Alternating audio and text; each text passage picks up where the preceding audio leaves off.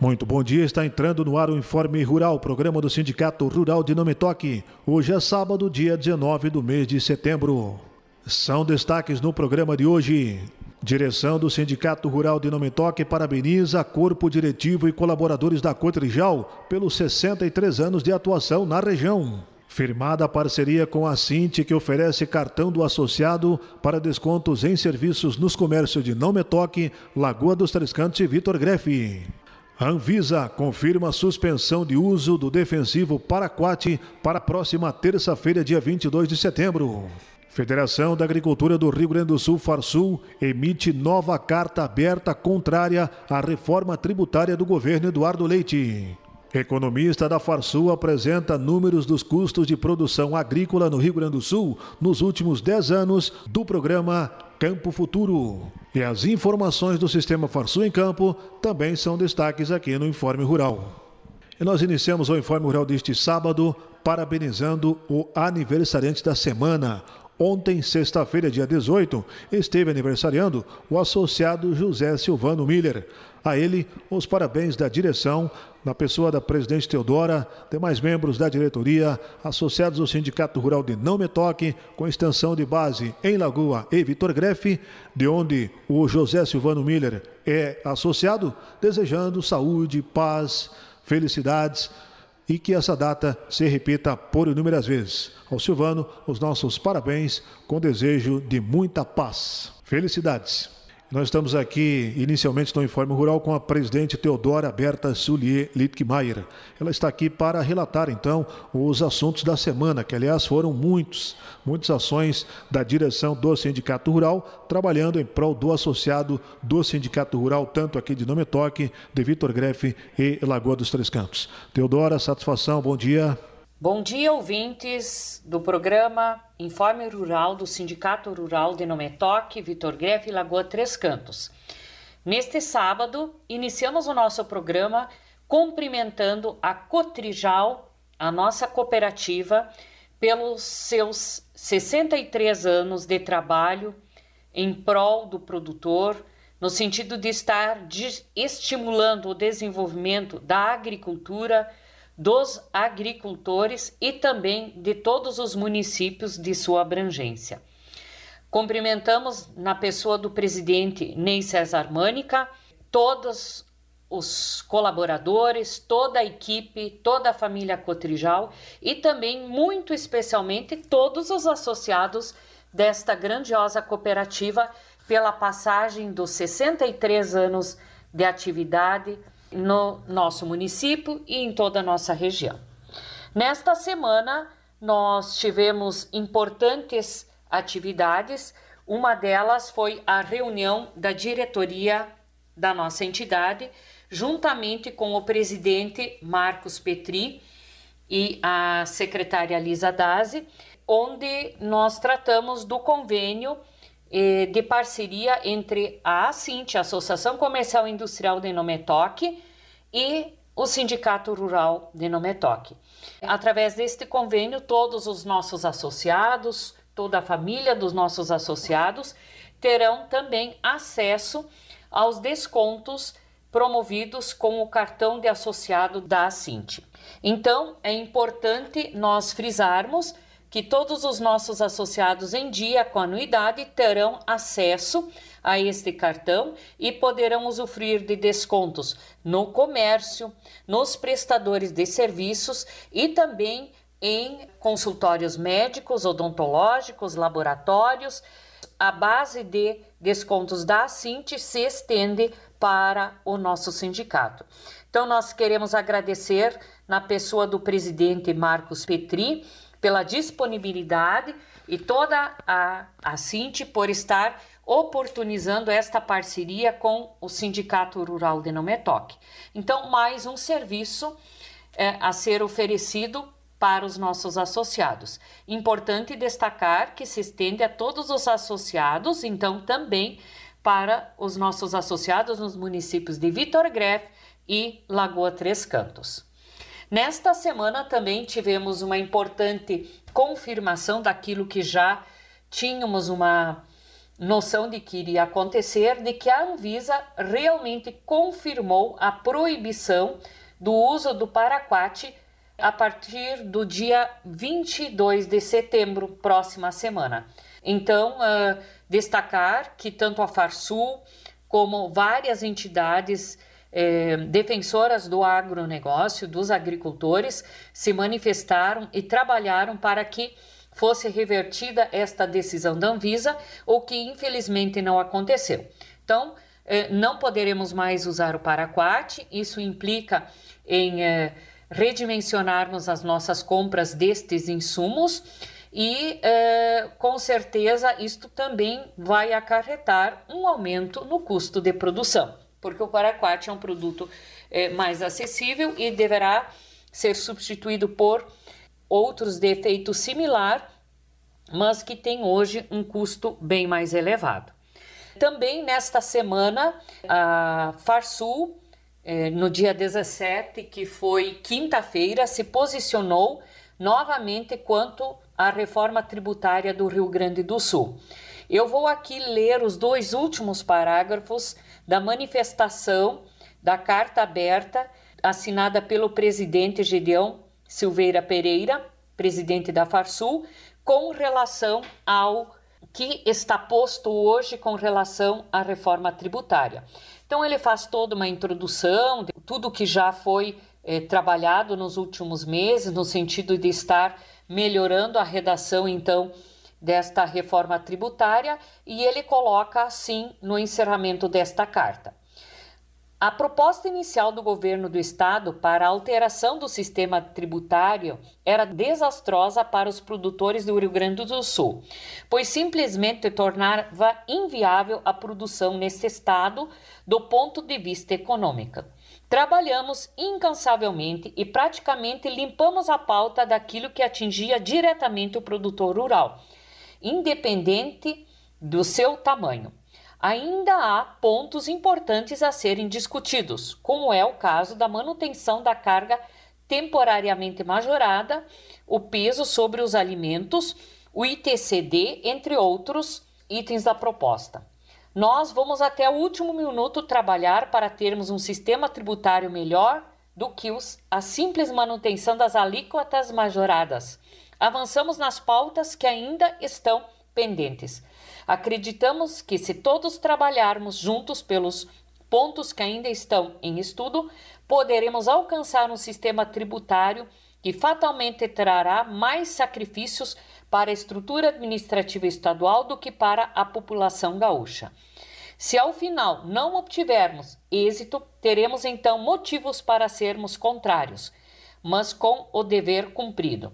17 de setembro de 2020. Gedeão Silveira Pereira, presidente da Farsul.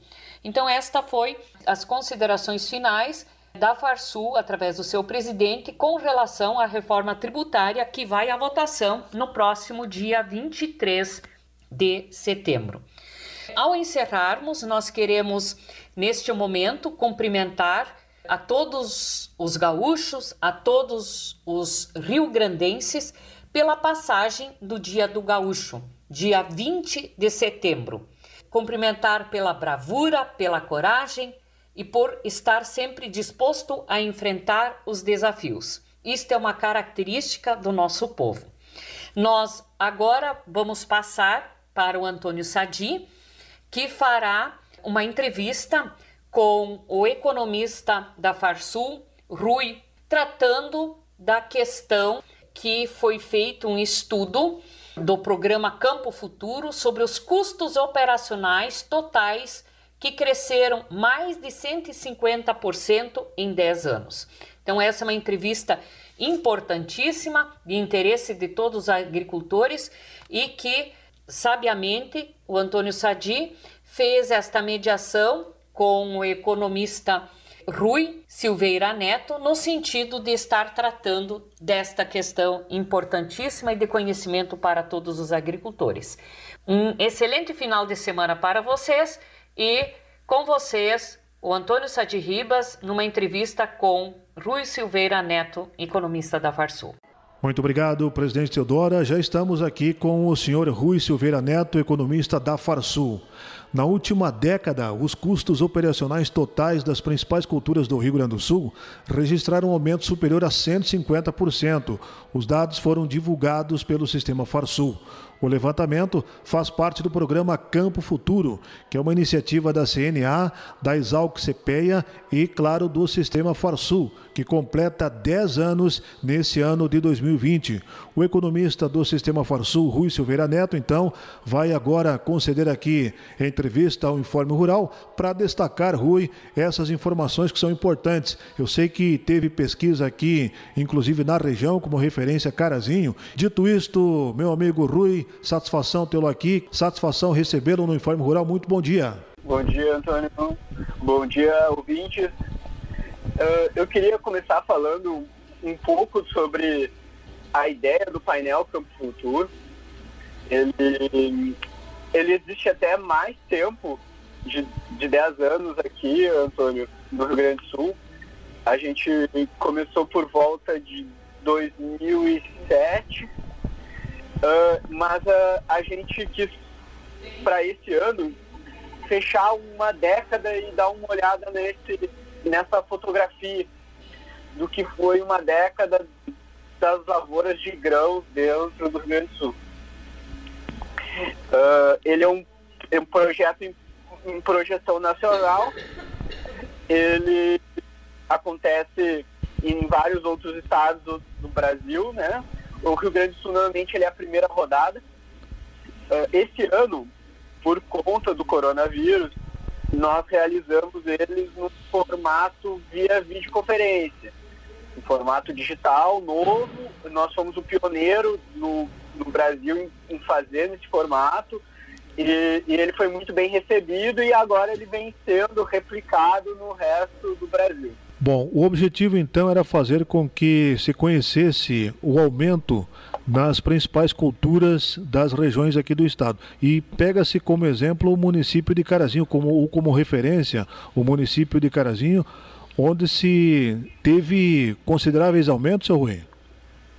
Sim, uh, a gente levanta, antes eu queria explicar, a gente levanta em seis praças diferentes, uh, arroz, milho, soja, trigo e também a gente levanta culturas irrigadas como milho e soja irrigadas. Uh, só que como são muitas praças, muitas variedades, a gente escolhe mais algumas referências para a gente conversar sobre os, o, para a gente mostrar os custos desse ano. Então a gente viu que a soja RR em Carazinho, RR, eu estou escolhendo essa tecnologia porque é o que eu tenho uma maior amostragem de anos, né? Ela aumentou 178% o custo operacional total, que seria aquele custo com os insumos para a gente uh, montar a lavoura, né? Mais o custo com as depreciações do capital que ele tem embarcado ali na propriedade dele. A gente viu que ele aumentou 178% em uma década, só para que vocês entendam, isso é o maior aumento, maior que o arroz irrigado em Uruguaiana, maior que o milho e maior que o trigo na região. Então a gente vê que está aumentando uh, numa taxa alta e ele continua com essa tendência de aumento no custo. Quais foram os aumentos nos outros eh, cereais, por exemplo, milho e trigo? Milho. Milho foi 157% e trigo, e, opa, e trigo foi 73%. Uh, no caso também do arroz irrigado, que daí já não é carazinho, a gente vê a praça de Uruguaiana, certo. foi 159%. Bom, mas a gente pega e pegando como exemplo a referência que o senhor fez aí da soja, 178%, talvez por ser esta leguminosa uma das principais do país e ter um mercado internacional bastante ativo e talvez aí por conta disso tenha esse aumento ou há outra explicação, seu Rui? Não, eu, eu acho que essa é uma tendência, bem como tu disse, ela é um grão que está se valorizando muito, então os produtores uh, também eles investem muito, muito, né, nas lavouras e, e eles têm um grande incentivo para continuar investindo em tecnologia, em melhores práticas, uh, em achar produtividades maiores. Então, uh, ela ainda está nessa trajetória de aumento. Certo. E como se pretende usar agora esses números para que eles possam, de alguma forma, contribuir para o processo de produção em todos os segmentos aí de produção agrícola? Então, a gente usa muito esses números para a gente fazer nossas palestras de mercado, uh, conversar com os produtores sobre estratégias uh, para o futuro, para a próxima safra. A gente usa também muito esse material para os estudos nossos, principalmente estudos ligados à gestão, estudos ligados à inflação no custo de produção, à inflação no preço recebido pelos produtores. A gente também usa esse estudo para montar análise de viabilidade econômica. Então, uh, ele é um insumo para uma série de dados que a gente levanta dentro da assessoria econômica da Farsul. E para que se mude essa trajetória de aumento, tem como usar esse expediente ou aí é o mercado efetivamente que regula? Não, daí é o, é o mercado. O que que, o que, que esse, esses indicadores, esses custos servem para gente? Ele serve como uma bússola ali eu consigo identificar quais são alguns dos gargalos que a gente está vendo na produção, quais são alguns dos principais problemas que os produtores vêm passando nos, nos, diferentes culturas. A seca, de alguma forma, os problemas climáticos também têm alguma coisa a ver com essa situação toda levantada, é isso, Rui?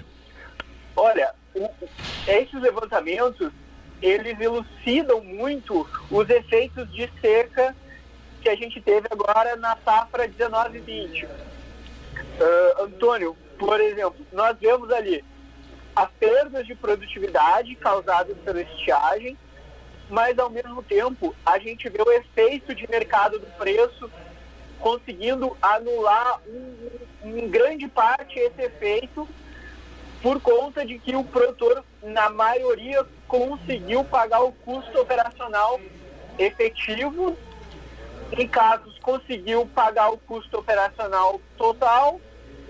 Então a gente conseguiu ver bem esse cenário, que mesmo com estiagem, como a gente teve um preço mais valorizado esse ano, muito desse, desse efeito conseguiu ser anulado. Mas não quer dizer que a estiagem não tenha dado reflexos muito negativos.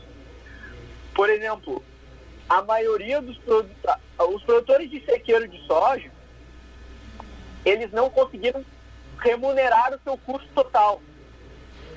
Não conseguiram remunerar o custo de oportunidade da terra e não conseguiram remunerar uh, parte dos seus investimentos que ele tem dentro da propriedade ali em, em máquinas, em implementos, em benfeitorias.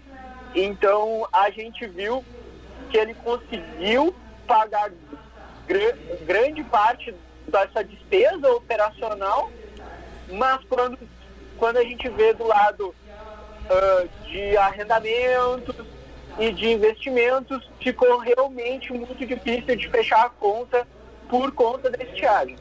Porque a gente vê que como a gente teve uma produção menor, a maioria da soja ela foi já comercializada logo na safra, porque os produtores tinham que pagar os seus, os seus custeios, os seus investimentos. Então eles, eles não conseguiram aproveitar tão bem agora esse uh, essa valorização da soja no segundo semestre de 2020. E isso a gente vê claramente no painel. Esses números por si só eles são de alguma forma desalentadores, ou, ou seja, o, o produtor, o agricultor, ele ficou desmotivado para produzir ou não? Ah, mesmo assim, houve uma certa compensação, seu Rui? Não, eu, a soja, ela continua sendo uma, uma cultura sólida. A gente sabe que grande parte dos problemas e do cenário da safra 19-20 foram causados pela estiagem, e a estiagem ela é um risco que faz parte do negócio, né? Então a gente, a gente pode mitigar esse risco com seguro, porém o seguro é uma questão de governo e já é uma questão que a gente vem tratando longamente. Ou tu pode também trabalhar com irrigação, que nem os produtores de Bagé, que investem em irrigação, porque eles têm um histórico de mais estiagens na região durante os anos. Mas na região aí de Nome Toque, mais na região da produção, a, a, no, no noroeste do estado, a gente vê que a cultura, mesmo no sequeiro, ela é muito é, sólida, ela é, ainda uma cultura que dá um resultado positivo e, e vai dar um resultado positivo, positivo no longo prazo. Só que, claro, a gente vê as dificuldades desse ano. Agora, quando a gente analisa outras culturas, como trigo e como milho, a gente vê que elas têm muito mais dificuldade para se remunerar, uh, principalmente o trigo, né? Então, uh, isso são coisas que a gente já identificou, mas ao mesmo tempo os produtores também já identificaram. Quando eles vão para os levantamentos, eles já levam essas percepções uh, da, da cultura e da lavoura e o que, que eles estão sentindo. Então, a gente também traduz muito da percepção que o agricultor está tendo quando ele vai realizar o trabalho. Perfeito. Do campo futuro, Perfeito. Bom, eu quero agradecer ao senhor nesse contato propiciado pela presidente do Sindicato Rural aqui de Nametoca, a senhora Teodora Berta Solieritkmaier, e conversando com o economista da Farsul, senhor Rui Silveira Neto, por essas informações, por esses números né, interessantes aqui que com certeza servirão de embasamento, como o senhor bem referiu aí, para que a agricultura possa melhorar. Por enquanto, muito agradecido, muito bom dia, muito bom trabalho para o senhor. Muito obrigado. Eu que agradeço a oportunidade, agradeço os ouvintes aí e te agradeço, Antônio, também. Um grande abraço. Muito obrigado, Rui. Muito bom dia para ti. Obrigado pelas informações. Vamos agora com o Sistema Farsul em Campo. Está no ar o programa Sistema Farsul em Campo. Sistema Farsul, na defesa dos interesses do campo. Essa edição começa com o seguinte destaque. Farsul e Bayer firmam parceria para desenvolver jovens talentos no agronegócio. Notícias. Farsul e a divisão agrícola da Bayer firmaram parceria para implementar o programa Talentos do Agro, que tem como objetivo estimular a formação de lideranças de uma nova geração no campo. Serão trabalhadas ações que ampliem o conhecimento dos jovens em relação aos processos de inovação e transformação digital, estimulando a capacidade em criar soluções para desafios complexos do agronegócio e estratégias de comunicação. O programa, divulgado para a imprensa no início da semana, terá o lançamento oficial no dia 25 de setembro, de forma virtual e será dividido em três etapas. A ideia é que os participantes conheçam um pouco mais sobre as tendências que vão gerar impacto no mundo do agronegócio nos próximos anos. Agenda. Dia 22 de setembro, às nove e meia da manhã, a Comissão de Leite da Farsul realiza sua reunião virtual mensal, seguida da reunião do Conceleite. Termina no dia 30 de setembro o prazo para a entrega da declaração do ITR 2020 no site da Receita Federal. Informações no Sindicato Rural ou no Departamento Sindical da Farsul. Termina aqui mais uma edição do programa Sistema Farsul em Campo. Até a semana que vem. E nós também vamos ficando por aqui com o Informe Rural de hoje. Bom final de semana e até sábado que vem.